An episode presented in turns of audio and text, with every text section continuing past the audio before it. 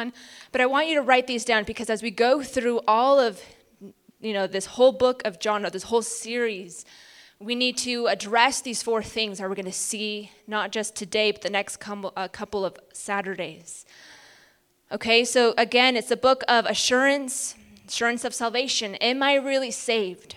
Is what he's going to address, assuming that everyone in this room meets these things. Okay, the first one is believing and confessing the truth about Jesus. Do you believe and confess the truth about Jesus? That's the first or one of the points that he's going to be addressing throughout the series. Okay, believing and confessing the truth about Jesus. The second one is obeying his commandments and living a righteous life. It's not just reading the word, but obeying what's found in it, obeying the, his truth and living a righteous life according to those truths that we do read. Okay? So, again, believing and confessing the truth about Jesus is one, obeying his commandments and living a righteous life is the second one. The third one is loving one another. Loving one another. And then the last one is if you have or having the Holy Spirit. So these are the things that he's going to be addressing. Again, assuming that we meet these things, that we're all purchased in this room, that we have the Holy Spirit, you believe and confess the truth about Jesus, you obey his commandment, and you live a righteous life. You love one another, and if you have the Holy Spirit. Okay, this is crucial because as we go along, you'll be able to categorize certain truths that John is saying, and you'll be able to put them under one of these four points. And again, you have to question yourself do I confess and believe the truths about Jesus? Do I love my brother and sister? Do I have the Holy Spirit? Do I obey His commandments? And this is why it's so convicting because if we don't do these things, you have to question if you are really saved. Because the ones who do these things are the ones who really are saved. Remember, Jesus said in Matthew 7, you know, as he's speaking to his disciples, and Peter says, Can anyone be saved, or is there is it only a little bit of people that are going to be saved? And Jesus says, Don't worry about that, Peter. You must strive to enter into that narrow gate.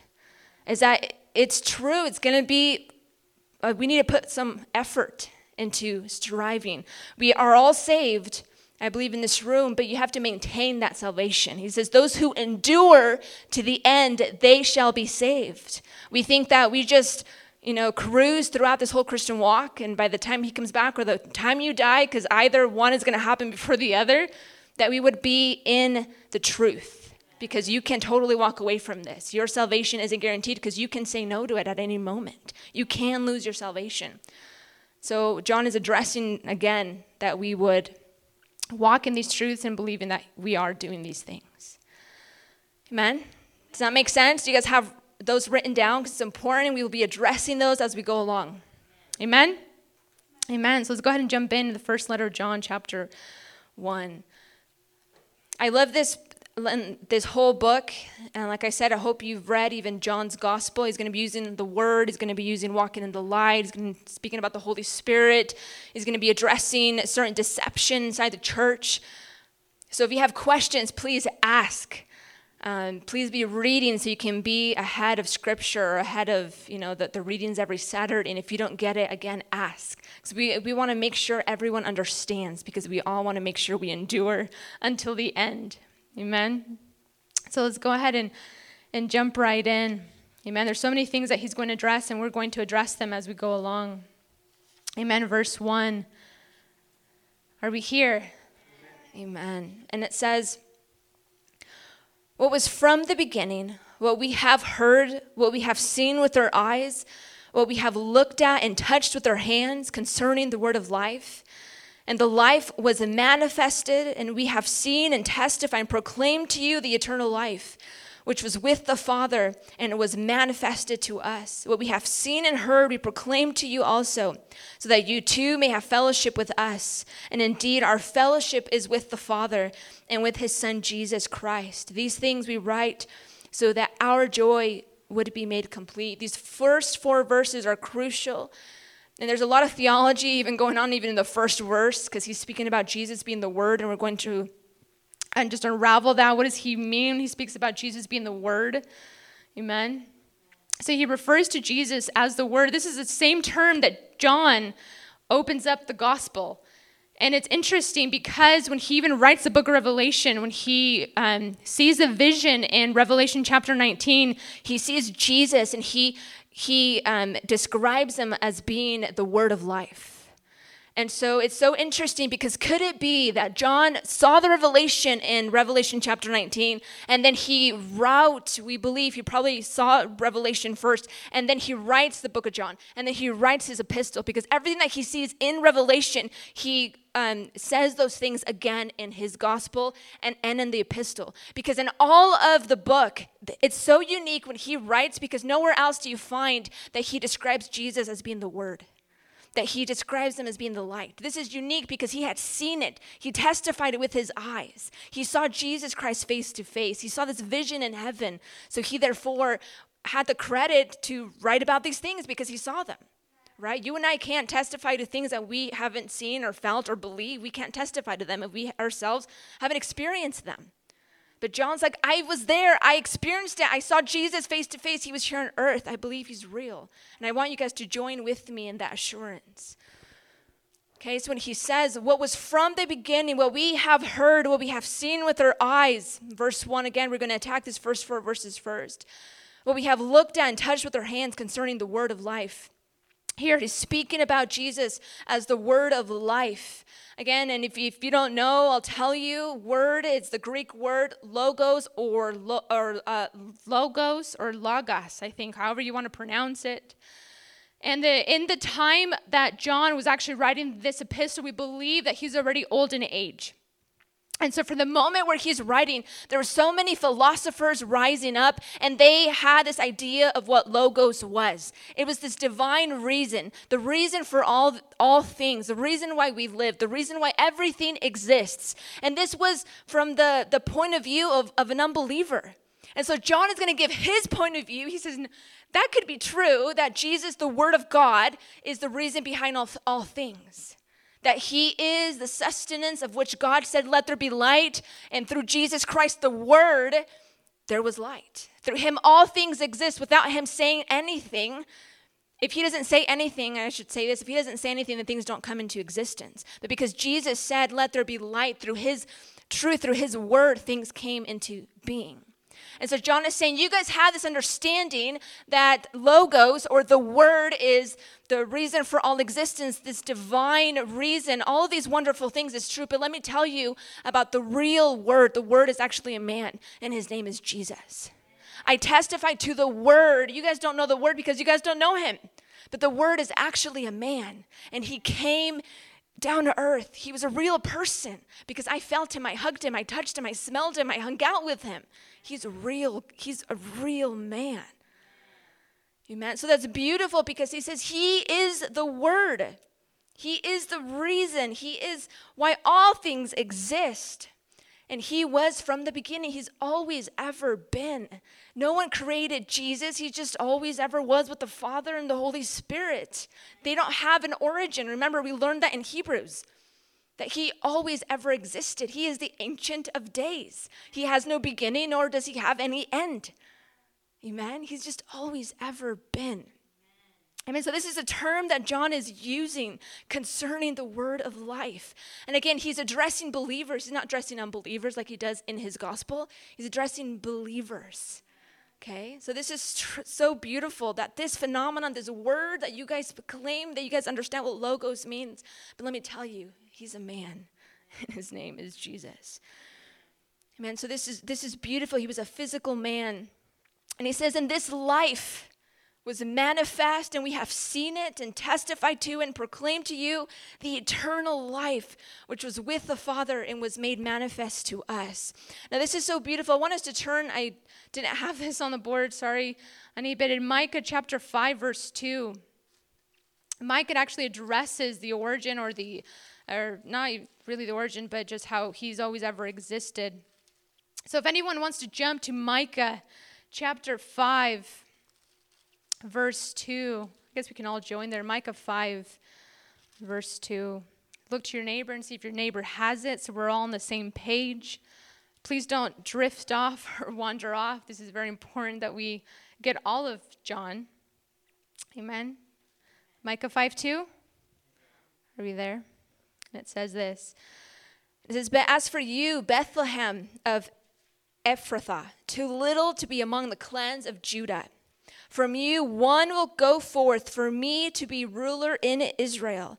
His goings forth are from long ago, from the days of eternity. This is beautiful because Micah is saying, you know, speaking of Jesus, that out of the tribe of Judah, we know that one fourth is going to come. His name is Jesus, right? From a shoot of Jesse, from the line of David, Jesus would come and, and be born.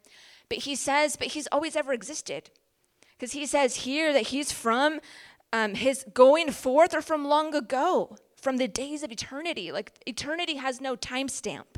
You can't say this is when eternity starts and this is when eternity ends. Eternity is just going forever and ever and ever without no end.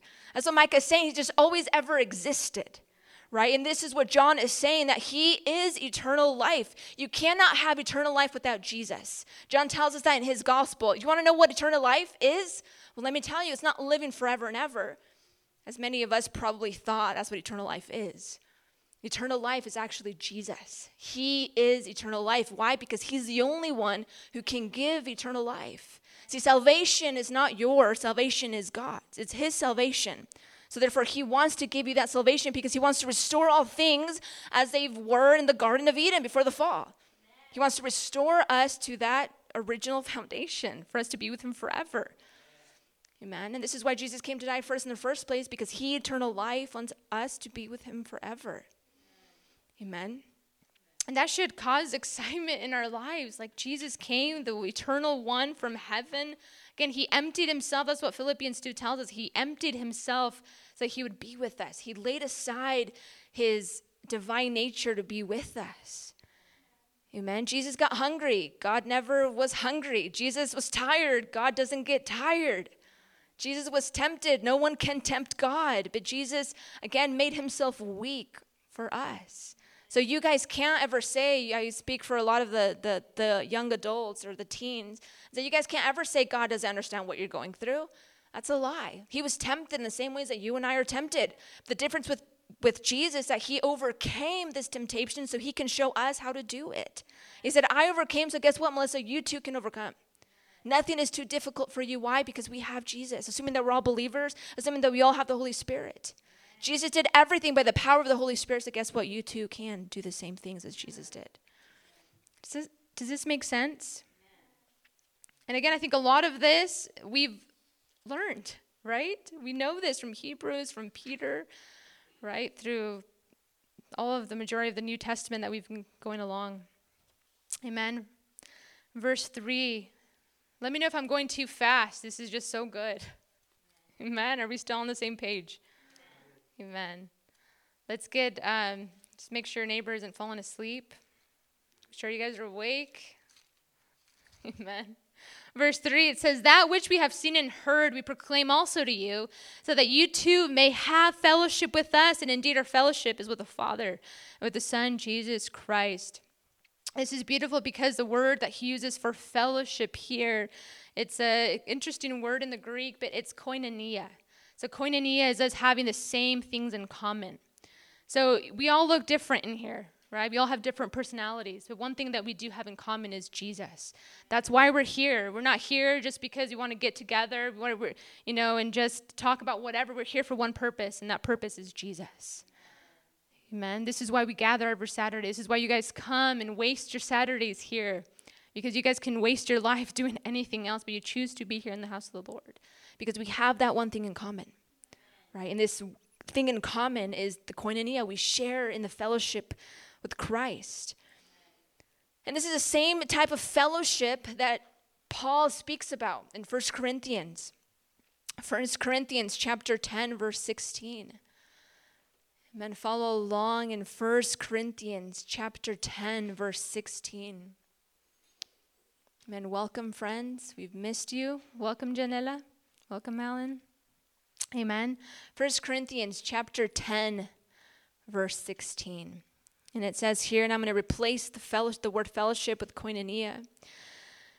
1 Corinthians 10 16, the cup of blessing that we bless is not a koinonia in the blood of Christ. The bread that we break, it is not the koinonia in the body of Christ. What Paul is saying is that we join together in this fellowship. When you and I take the bread, when we do communion, when we hang out with one another, we're sharing this one thing in common Jesus. Again, we're all different in this room. I totally get that. But we all have Jesus, right? Assuming we're all we all have the Spirit. We all b- believe and confess the truths about Jesus, and believing that we all love one another, that we all obey His commandments.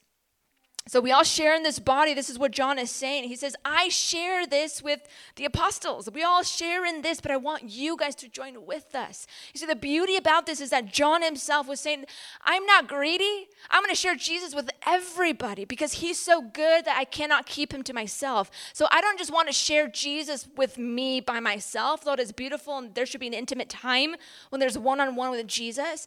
But John is saying, I love him so much that I want to share him with everyone and everybody everybody, that everyone would join in this fellowship that I have with Jesus because he is too good for me to keep to myself.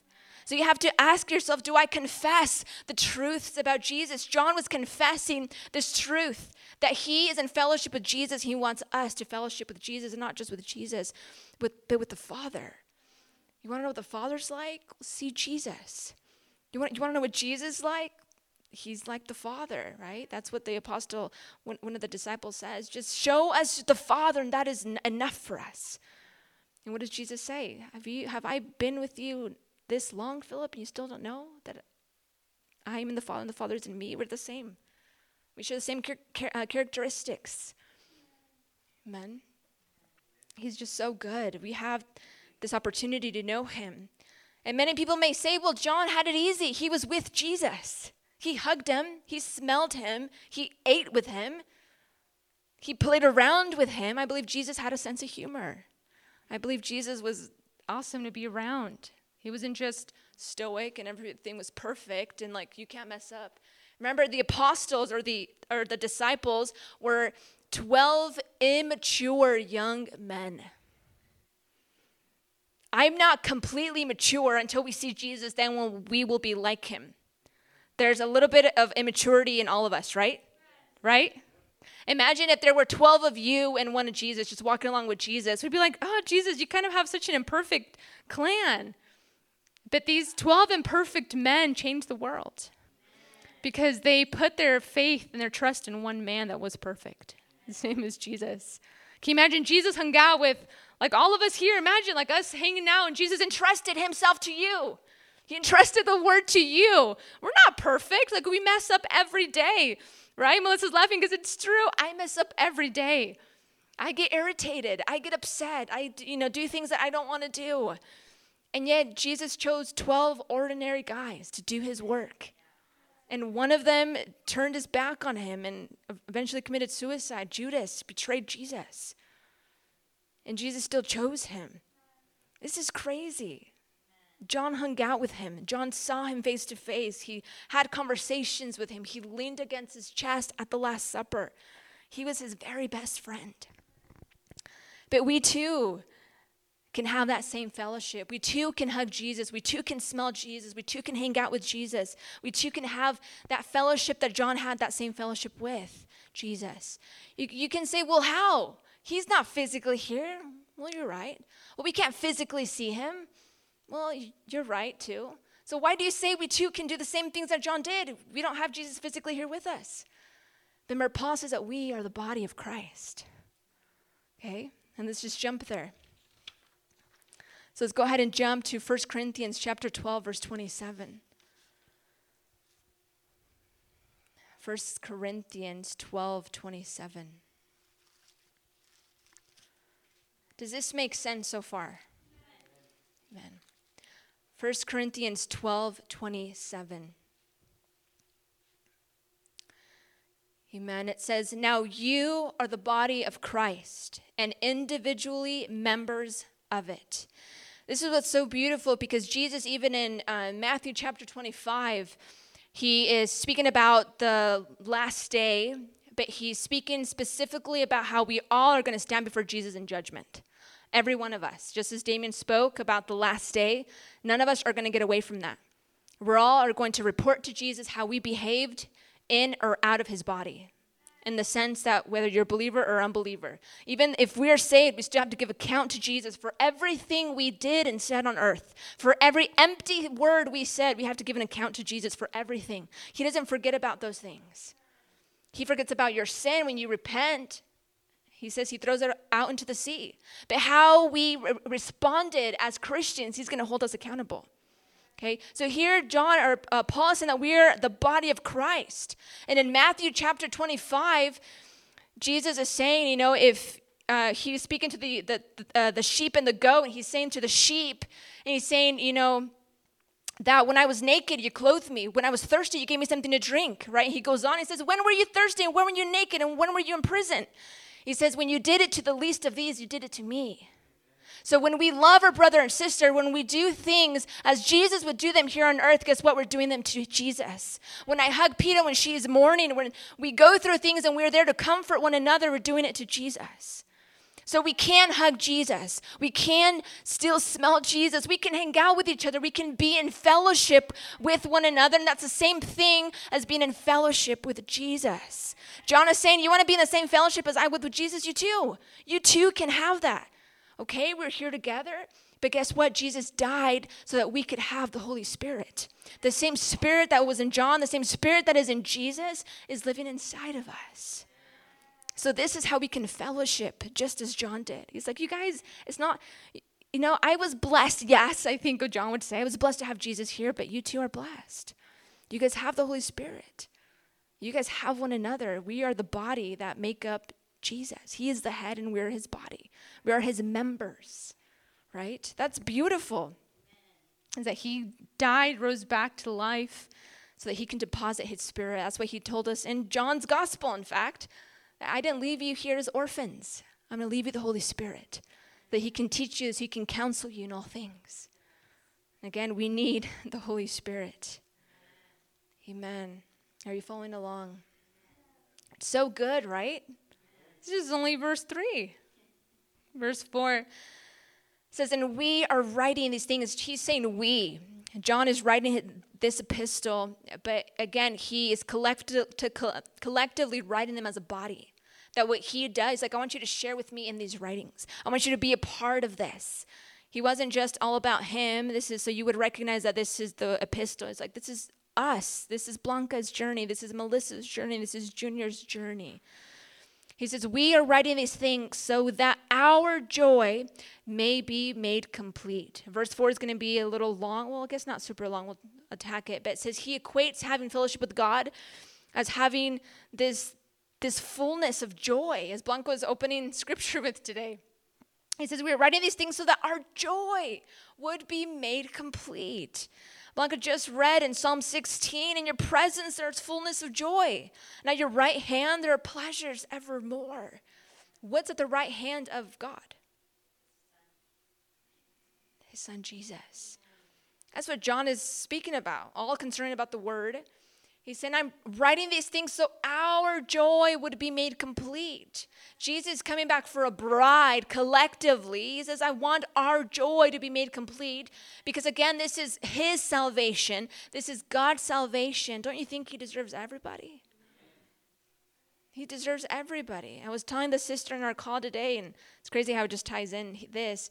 But if I purchase something for a lot of money and they only gave me 50% of what I purchased, wouldn't you be upset?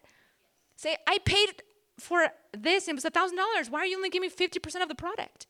Well, this is all we have. No, no, no. I want 100% of what I paid for. Don't you think Jesus feels the same way about his church or about his people? He says, I paid for every person on the planet. Jesus really does deserve every nation, every tongue, every tribe. He deserves everybody. It's his salvation. This is why he is jealous for us. This is why he wants us. This is why he leaves the 99 to go after the one because he is chasing after you. So don't think God doesn't see me, God doesn't, you know, care about me. Uh, that's such a lie from the enemy, and you know that's a lie. He died for all of us. He didn't just give this much money and say, I, I only want 99% of the church or 99% of the planet. He says, No, I came and died for 100% of the people. Now, not everyone said yes. He died for Hitler, believe it or not. He died, but people just choose not to know him. People choose to walk away from him. But he died for every single person, everyone in this room. He died for us. And this is what John is saying that our joy would be made complete. Our joy, the apostles' joy, Jesus' joy, so that you guys would be in this fellowship. Because it's only fair that Jesus gets everybody. Who cares if it's not fair for you and I? But you don't know what he's done. Who cares? Jesus paid for every person, he paid for every lost soul. He deserves everybody. Amen. This is why this is conviction. Like, oh, but you don't know my neighbor. You don't know this girl in school. Jesus died for everybody. Amen. So he's, he's writing these things so our joy would be, would be made complete. Another big lie in the church is that Christianity is not fun, that holiness is not fun. That's another big lie that your sin is better, it's more fun than anything. And just as Solomon said, that's just, it's fleeting. Everything isn't new under the sun, everything just repeats itself. What John is saying is that there's so much joy in the Son of Jesus that you don't need to find joy anywhere else.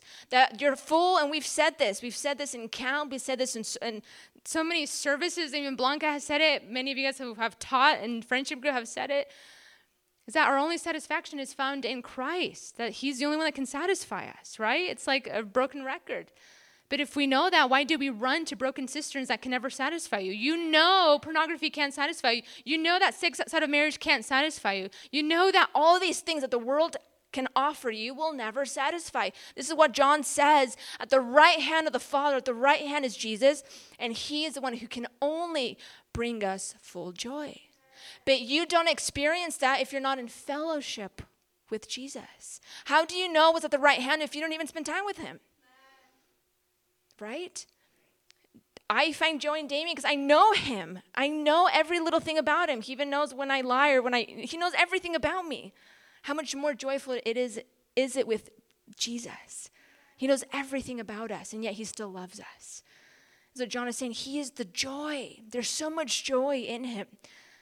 And it's happy holiness. Blessed is the one who's poor in spirit. Blessed is the one. Jesus is constantly saying that on the Sermon on the Mount because he's saying, Happy is the man who does these things. Happy.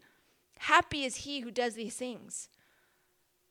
Jesus, you're saying it can be a joy to follow you? Yeah, it can be a joy.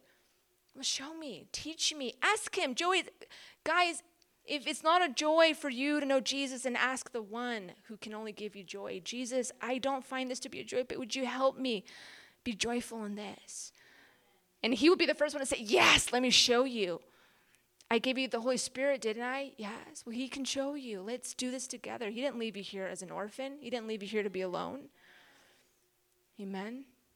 He can truly, truly satisfy. The world tells you that you're missing out, but guys, you're not really missing out on much. Seriously. The people, uh, and we've said this to Aaron, right, on your birthday. A lot of the people that you see in high school or that you're friends with in high school, you're probably not going to be friends with him later on in life. Maybe some you will, but a lot of things that you do now, you have to think and analyze are they going to benefit me in eternity? And sometimes you can say, no, they're not going to benefit me. Then why are you doing them? I think a lot of us who are a little bit older can say, yes, that's true because we lived through it. And I remember people telling me, and I'm like, you don't get it. You're not, that was so long ago. But everything written in scripture is for our benefit that we would learn from all of their mistakes too. Amen. Because there really is joy in Jesus, there really is joy in Him. Amen. Verse 5 This is a message we have heard from Him and declared to you God is light. In him there is no darkness at all. Five and six are together. If we claim to have fellowship with him and yet walk in the darkness, we lie and do not live out the truth. Are you guys ready?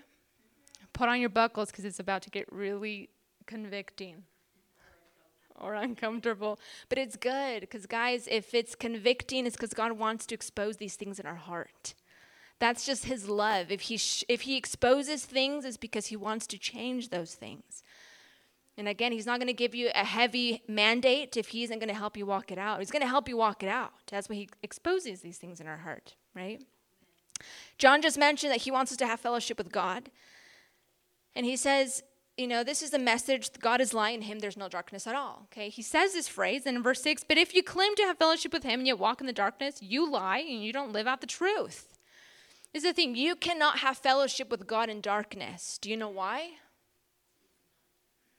Because he's not darkness. He's not in the darkness. You therefore can't have fellowship with God in the darkness because he isn't there. Right? He's like, oh, but what do you mean? Isn't he? He is not in the darkness. You can only have fellowship with God in the light. Okay, and we're going to describe what is this light that he's referring to? What does he mean? Okay, God is light. There is no darkness in him at all. If you are in the darkness, guys, let me tell you, if you are in the darkness, you're somewhere where God isn't. I think that's a lot of times why we feel so alone. I think it's a lot of times where we feel so isolated, so abandoned, is because you're not where He is. And He's in the light saying, Just come to me, I'll show you all these things. Babe, we just love the darkness. I remember Blanca had given that beautiful message during Christmas time. We don't want to come to the light because we're afraid, embarrassed that our deeds will be exposed. And we'll talk about that right now. Amen. So let's jump to 2 Corinthians chapter 6, verse 14. You know, John is awesome because he tells us if you claim to be a Christian, but you don't live in dark or you don't live in the light, you live in darkness, you're a liar. And the truth is not in you. You're not even saved if you don't live in the light. You're not even saved. The truth is not even inside of you.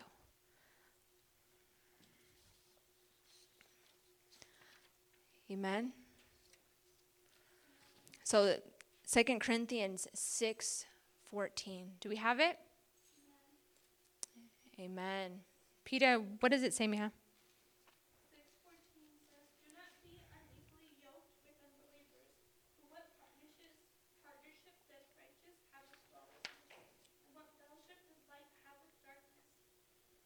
Man, this is beautiful. There is no communion. Okay, we know we've talked about this even you guys dating people that are not believers. Those who are believers and truly obey the word, you're not going to date anyone that's not a believer. Okay, but aside from that, what he's saying here is that there's just no communion between light and darkness. There's no communion, they just don't get along. Right? There's this constant internal struggle between the your soul and the spirit of God. But here he's saying that there's no communion between darkness and light. There's no fellowship. So if God is in the light and you're, and you're in the darkness, then there can cannot be true intimacy between between you and God. I think a lot of times where we struggle to know Him more, I just can't understand why I just can't break in. Why can't I know Him?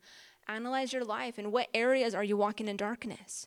And we have to be willing to let those go. If we want to know the joy at his right hand, you have to be willing to let it go let go of the darkness. Because he says that darkness and light can't mix, they can't be in companion with one another. So if you want to know Jesus as the light, you have to let go of the darkness inside of your life.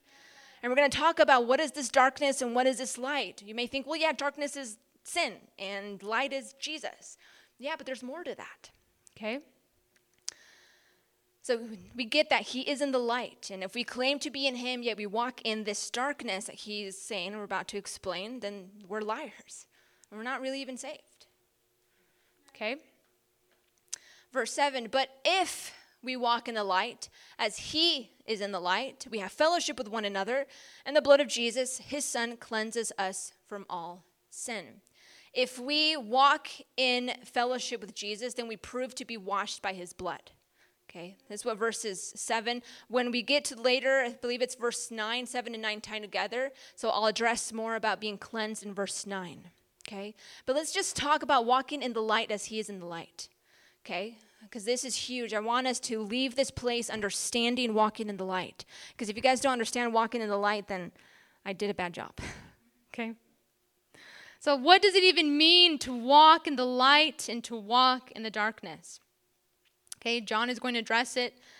He tells us in 1 John chapter 2 verses 10 and 11 this is an, an example of what it is to walk in the light. There's many examples but this is one of them. 1 John chapter 2 verses 10 and 11. He says, "You want to know what it is to walk in the light or walk in the darkness? Well, let me give you an example. 1 John 2 10 and 11. Whoever loves his brother abides in the light And in him there is no cause for stumbling, but whoever hates his brother is in the darkness and walks in the darkness and does not know where he is going, because the darkness has blinded his eyes. So here he gives us the example of walking in the light. Walking in the light is loving our brother. Walking in the darkness is hating our brother. That's an example that if you don't like someone in the body of Christ, we may not be saved. It says loving. This is why it's so convicting. It's like, but I just don't get along with that person. John's like, we'll get it together because there's a day coming. Either you're going to die or you're going to see Jesus Christ face to face, and we have to get it right now on earth. So, this is the example that he's giving. He's walking in darkness. Uh, the one that's walking in darkness is one that has no love for his brother or sister in Christ. He says, Whoever does not love, whoever loves, whoever loves his brothers in the light, whoever does not love his brother is in darkness. Well, if you think about it, it says, wouldn't it, wouldn't it have been better, John, if you just would have said, just walk in love? Wouldn't that have been easier than walking in the light? Just walking in love. Everything you do should be about love anyway. So wouldn't that be easier, John, if you just said walk in love? As Peter, uh, excuse me, Paul says on Ephesians 5 2, just walk in love. But there's a reason why he says walking in light, because love and light are two different things. If you love, then by nature, you're going to be walking in light. If you love Jesus by nature, you're just going to be producing fruit. This is why it's the greatest commandment love God with all of your heart, mind, soul, and strength, and love your neighbor as you love yourself. He says, if you do these things, it sums up all the law and the prophets. If you do these two things, if you love God, you're going to be living a righteous life. You're going to be loving your neighbor. It's going to be easy loving your neighbor when you love God. You're going to see your neighbor as Jesus is your neighbor. Things that irritate you, you're going to say, Lord, I'm just going to bless them. I'm going to love them. And it, those little things aren't going to bother you anymore because you are focused on Jesus and loving him as he is, that nothing else really matters. And you're just by nature just going to be producing fruit, right? We all want to be producing fruit, right? So, love is a main characteristic of walking the light. So, love is a result of walking in this. Again, light and love are not the same thing. But when you walk in the light, the result is love, right? When you walk in love, the result is light. Okay? Now let's continue and, and, and address this. He continues and, and answers what this light is. We just saw one example. One example of walking in light is loving one another. Walking in darkness is not loving one another. It sounds pretty simple, right? Amen. Let's go to jump. Uh, let's jump to John three verses nineteen to twenty-one. And then I'll give you. I know some of you are just tell me what is this like. Just give me a definition, and we'll get there. John chapter three, verses nineteen through twenty-one. John 3, 19 through 21.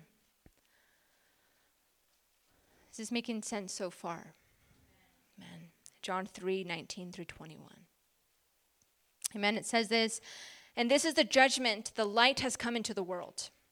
And the people loved the darkness rather than the light because their deeds were evil. For everyone who does wicked things hates the light and does not come to the light, lest his work should be exposed. But whoever does what is true comes to the light, so that it may be clearly seen that his works have been carried out in God. So, what is John saying here in John chapter 3? He's saying here, well, light is exposure, light is visibility. Simple, that's what light is, right? If there's a dark room, you're not just going to walk around like, yeah, I'm just going to do whatever I want in the darkness. You have to turn on your, the light to know where you're walking, or else you're going to stumble and fall, right? That's what he's saying. Light is visibility. You need this light to walk. You need this light to see. You need this light to see and understand who Jesus is. If you're walking in darkness, you physically can't see anything. You can't understand who Jesus is because you're so blinded. You can't see anything. But this is what he is, saying to us. He's saying, This is a judgment. The light has come into the world. This light is Jesus, and he exposes everything inside of us, right? He is the light. He has a flashlight. He looks at your soul and he sees all that's inside of you, all the dirt, everything. He just exposes us. But a lot of the times we walk in the darkness because we don't want people to see what's really inside of us, right? This is why we don't want to be exposed. This is why we erase things off our phones because we don't want anyone to see what's on our phones. If you're hiding things and you're in the darkness, you want to know how you're in the darkness, you erase things off, I don't know, your Netflix. You don't want people to see what you're doing. You're, you're hiding. If you hide things, it's because you're walking in the darkness. This is how we ourselves, in a practical way, can test if we're walking in the darkness. If we avoid certain people because they're going to call us out, you're walking in the darkness. This is what John is saying in, in John chapter 3 that these men didn't want to come to the light because for fear that they would be exposed. They didn't want to come to Jesus because Jesus would call them out. So, so you know what? I'm just not going to come to Jesus because he's going to call me out and tell me to live a righteous life. I'm just better in the darkness. So no one sees me. No one can sees or no one sees what I'm going through. I'm, I'm okay with that darkness. And John is saying, and stay in that darkness. But there's someone who wants to expose you because he wants to heal you. He wants to transform you. Right? So living your life not trying to hide what other things are doing, that would be the opposite thing. So if I do things and I have no issue showing Damien my phone, I have no issue being accountable to um, to one another. It's because I'm walking in the light. I have no fear that you guys are going to see things in my life that shouldn't be there because they're not there. That's what John is saying. That's walking in the light.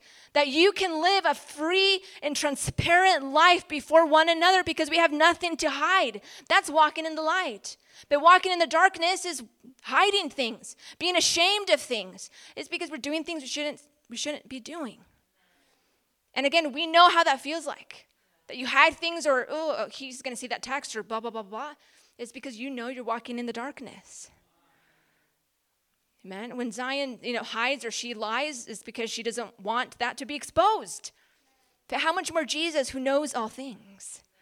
And we're going to see in verse 9, it says, just confess them. He knows them already. Just confess them because he wants to heal you, he wants to give you his salvation. He wants to transform your heart. Does that make sense? So, light here is exposure.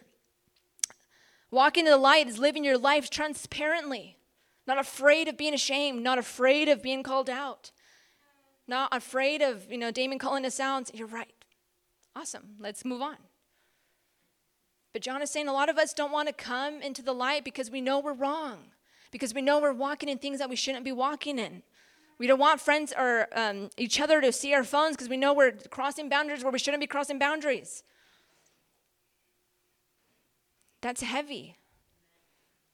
And Paul or um, John is saying, live your life transparently.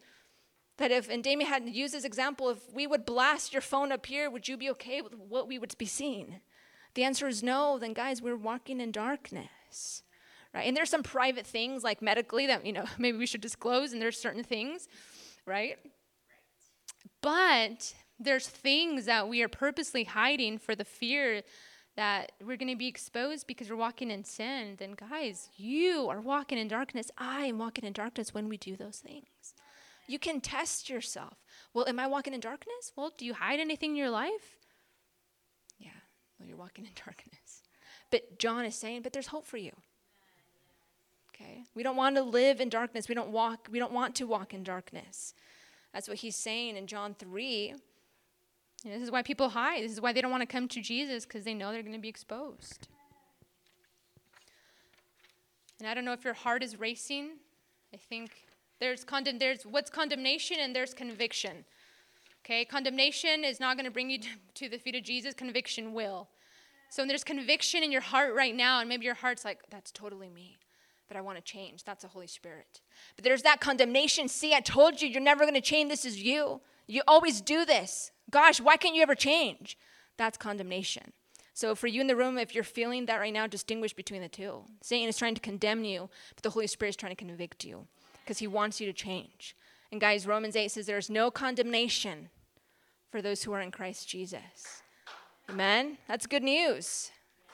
Amen. I, I was uh, saying that verse to somebody, and I didn't know how to say it without saying, There's therefore now no condemnation. I'm like, There's just trying to slow it down, not keeping John third low. It's like, okay, this is how you say it. But we should all know that verse, right? So if you feel that inside of you, like, I'm just, I'm never going to change. I, I'm awful. That's Satan. He's trying to cause you not to come because he knows that there's great value, that Jesus deserves everybody, but he doesn't want you to come to the light He's putting the shame and condemnation on you so that you won't ever come to salvation or maintain your salvation. Amen. So we want to dwell on this light. We want to abide in this light. We want to walk in this light. We want to live in this light. We don't want to pretend somebody we're not, to be someone that we're not. We don't want to behave perfect in front of people and then be who we really are behind closed doors. We want to be transparent at all times. More that we know that the day is approaching. We're closer than we were 2,000 years ago when Jesus walked on earth. Either he's coming back tomorrow or you die today. Either way, we're going to see him face to face. Okay? People are saying he's just taking forever. Well, your days on earth aren't guaranteed. He's either coming or you're going. Either way, we're going to meet him. Amen. Does this make sense? So walking in the darkness is hiding for not for fear of not wanting to be exposed. Okay? And we all can check ourselves on that. Scrolling through our phone, the DMs on Instagram, whatever, things that we're hiding. Okay? Verse 8. And it says, If we say we have no sin, then we deceive ourselves, and the truth is not in us. But verse 9 says, But if we confess our sins, he, he is faithful and just to forgive us our sins and to cleanse us from all unrighteousness. So here, John is saying, Well, if we claim to have no sin, you're just lying. Because we are all sinners by nature. Guys, we're born in this sinful body. If I claim if I claim I'm just perfect, I'm not a sinner, you guys just kicked me out of the church because I'm such a liar. Like, I didn't even know what's true. We're all sinners. Even Paul himself said, The things that I want to do, I don't do. The things that I don't want to do, I do. Is like, ah, how wretched of a man that I am. He says, But I press on to knowing Jesus. I press on toward the goal. He says, Because in this body we will sin. In this body, we get irritated. In this body, we do things that we don't want to do and we hate it. Like, God, I don't want to do these things. It's because we're waiting for Him to come back. Because we'll see in John, he says, when we see Him, we will be just like Him that's going to be a glorious day when we no longer are going to sin. We're no longer going to have all these teen emotions. That we're going to be free from all of that. We're not going to be sad or anything like that. No sickness. We're going to be like Jesus as he is, perfect in all ways. But guess what? On earth, we will stumble. That's what uh, um, I believe James says that we stumble in all ways. We do. James said that. Paul said that he does things that he doesn't want to do. How much more you and I? These were apostles and they still struggled. Guys, we too, we struggle. So uh, John is saying, if you say you have no sins, you're just a liar because we all sin. We're all sinners. Okay, you just deceive yourselves and the truth is not inside of you. We have this sinful nature. We won't be perfect until we see him. But we have the power of the Holy Spirit that helps us be more like Jesus in, in the here and the now. But if you confess your sins, he is what? He is faithful and he is just to forgive us our sins and cleanse us of all unrighteousness.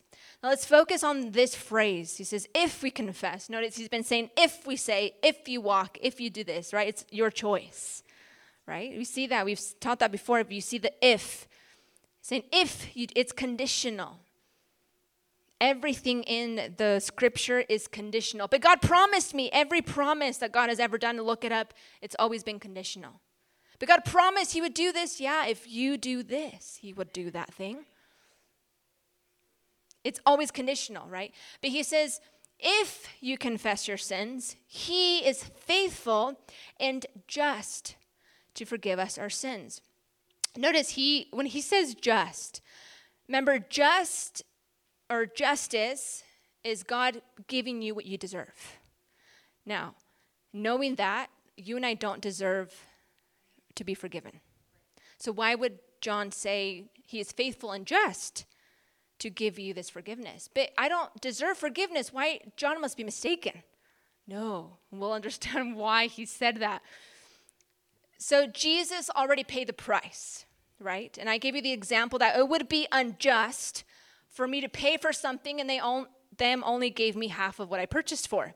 It would be unjust if Jesus paid the price for God to withhold forgiveness from you. Why? Because Jesus already paid it. It's not about you, it's about what Jesus already paid for.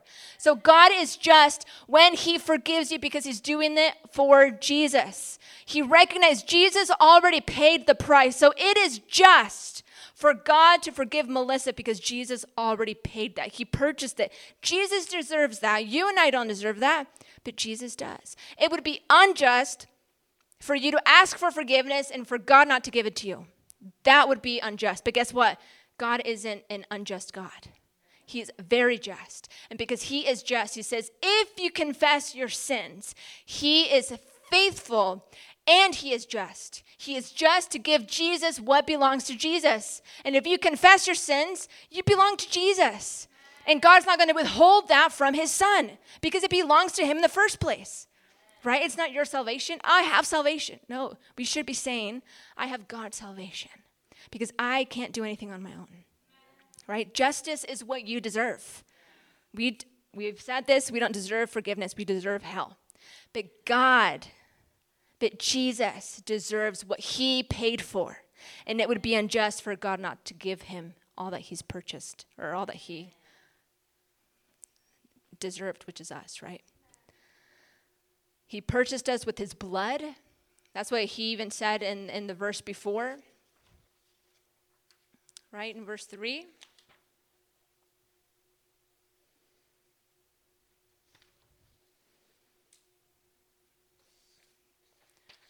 Yeah, because verse 3 says, In indeed, maybe that was verse 4. What does verse 4 say, guys? Verse 7. Verse 7, thanks, honey verse 7. So, and remember, I told you I wanted to tie verse 7 with, with verse 9. We just said that, you know, this is just for God to give to Jesus what is his, and that's forgiveness. But then he says, if we confess our sins, and he is justice and he's faithful to forgive us of our sins and cleanse us from all unrighteousness. Now, the first thing we must do is what? confess our sins, saying, I've walked in darkness for far too long. I'm going to come in the light so that He can save me, so He can forgive me. Outside of the light, there's no forgiveness. Outside of the light, there's no hope. This is why John is saying that we would have this fellowship, because if you don't, you will physically, spiritually die, and there is no hope for you. But if he says, if you confess your sins, he is faithful and he is just to forgive you and cleanse you from all unrighteousness. That all unrighteousness is done He purchased you on the cross. It's done. It is finished. That's what Jesus said on the cross. It is finished. It is done. There's nothing else that we can add to that. It's a gift if you simply just confess your sins. The gift is ready if you want to take it.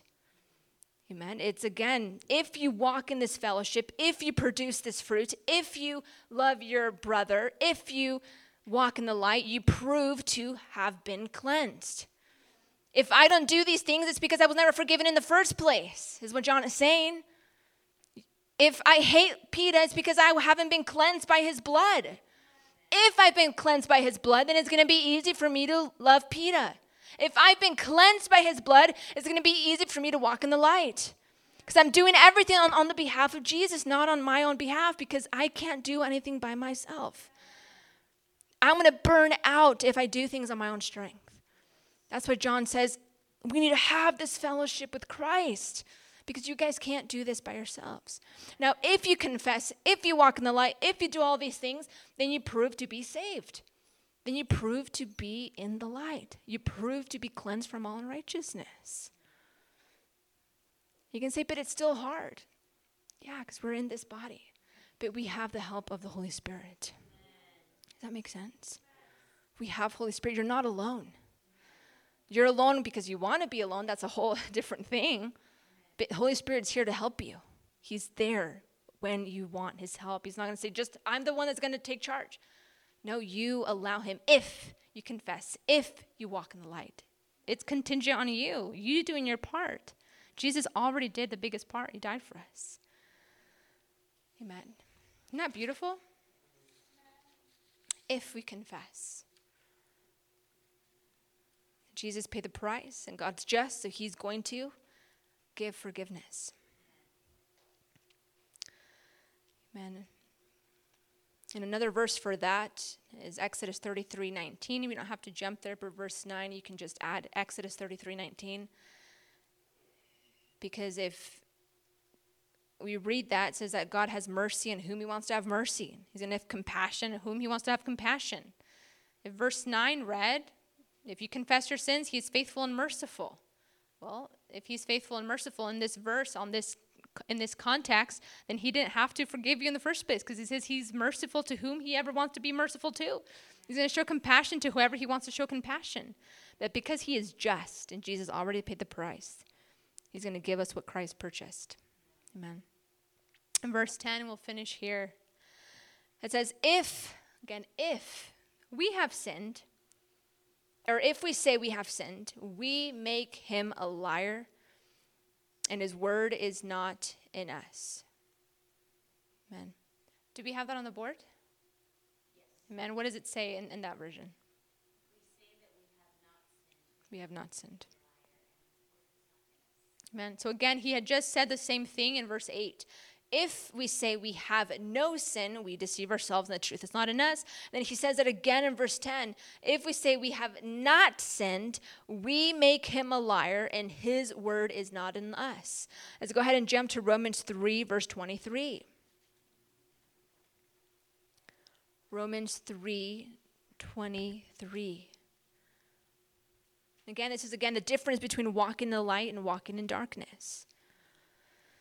If you say you haven't sinned, well, it's because you're hiding something. Romans 3:23.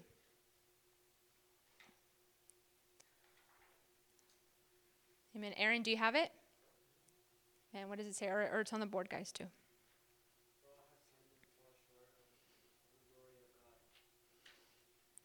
I've fallen short. Have you guys fallen short of the glory of God?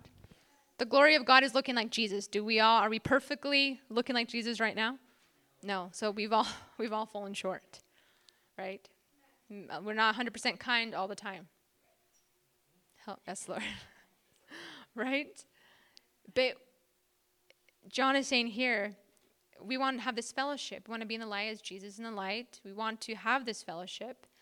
But he says, if you say you have not sinned, then you make Jesus to be a liar. And Paul even said, For all have sinned and fall short of the glory of God. What John is saying is, is that you can't fool God. If you claim that you're perfect, the Pharisees, perfect example, they claim to be perfect. But uh, Jesus tells them in Matthew 23, Woe to you, hypocrites! Woe to you, Pharisees! And on the very end of that verse, um, he tells them where they're going. You guys are all going to go to the place of weeping and gnashing of teeth. It's because they themselves were good on the outside in the sense that they were looked to be holy on the outside, but inside they weren't so imperfect. They claimed to be perfect, but they weren't living behind closed doors holy lives. They weren't really loving God. So Jesus or John is saying, well, You're just like these Pharisees who claim to be perfect, but they really weren't. The truth wasn't in them. Same thing for us. If we claim to be perfect, like, oh, I have everything together, I'm perfect, follow it. we don't have the truth in us. We fail, is what John is saying. We all need Jesus. We all fall short from the glory of God. We all need to be in this fellowship. Amen. So, confessing our sins, to not try to hide it, to tell Him that we're weak. And He, with open arms, will say, I forgive you, if we're genuine in that. Right? If we're genuine in that, there's going to be a true transformation in our lives. I believe that if we're not genuine in that, that's why a lot of times we haven't really changed. We don't trust Him in these things. John is saying, if you if you claimed you haven't sinned and you make Jesus to be a liar, we know Jesus isn't a liar. He's saying, just confess your sins. Walk in the light is confessing them rather than saying everything is fine because everything is not okay. And it's okay to not be okay. Because Jesus is our advocate and he's going to help us. Okay, we're not left alone. Amen. Does that make sense? Amen. Do you have do we have any questions? And before we just pray for for one another. Amen. So let's go ahead and stand up.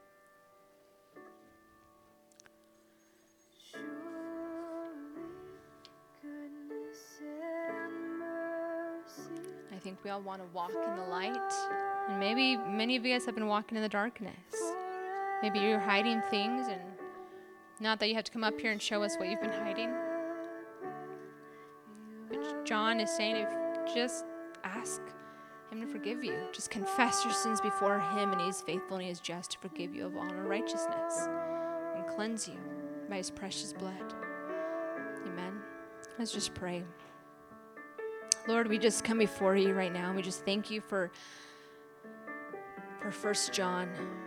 Lord, we thank you that you want to be in fellowship with us because you didn't have to be. You didn't have to come and show us the truth, but you did anyway. Lord, we thank you that in you there is light and there is no darkness in you at all. So, right now, Lord, that you would just begin to expose our heart. That you would just expose the hidden sin in our heart that we don't want anyone to know. And right now, Holy Spirit, that you would just convict us so that we would come into the light. Lord, we're tired of pretending to be somebody that we're not. Lord, you know all things, you see all things. We cannot hide anything from you. Lord, we're asking for your help. We're asking for your mercy. We're asking for you to intervene in our lives because we cannot do this alone. We need your help. We need you to show us the truth. We need you to show us the way. Lord, you are the Word. You are the reason. You know all things. So just begin to talk with Him right now and just ask Him to expose things in your heart if you don't want to walk in darkness anymore. Again, John is writing to believers, not unbelievers. He's writing to us, saying if there's darkness in you, that you would confess them to Christ. So if you want to walk in the light, begin to confess those now. Ask Him to con- even expose those things in your heart.